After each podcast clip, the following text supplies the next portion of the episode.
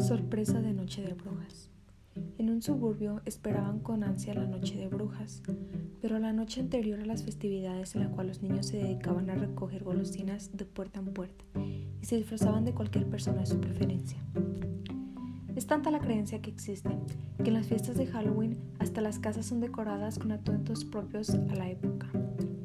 Es tanta la ficción que las mujeres convierten las casas en un verdadero festín con atuendos de terror como si se tratara de una competencia de quien realice la mejor decoración.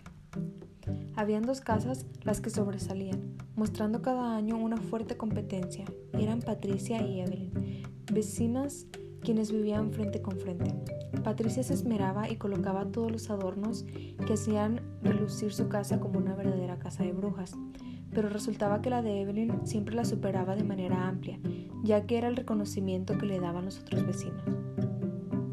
Cada día Evelyn saludaba a Patricia con una sonrisa irónica que hacía que Evelyn la odiara a muerte. Llegada la noche de brujas de ese año, fue tanto el esfuerzo de tiempo y dinero de Patricia que se puso a decorar que su casa fue la más aplaudida ese año. Además de su decoración, incluyó una calavera de una mujer colgante en el garage de la casa, lo que se transformó en el centro de atracción de todos los vecinos. Parecía tan real que los padres alejaron a los niños de aquella figura tenebrosa y a la vez real.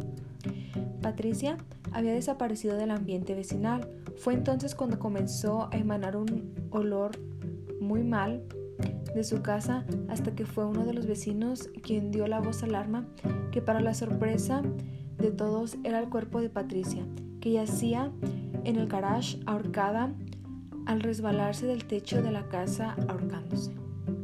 Ella dio su vida para hacer la mejor decoración de Halloween ese año.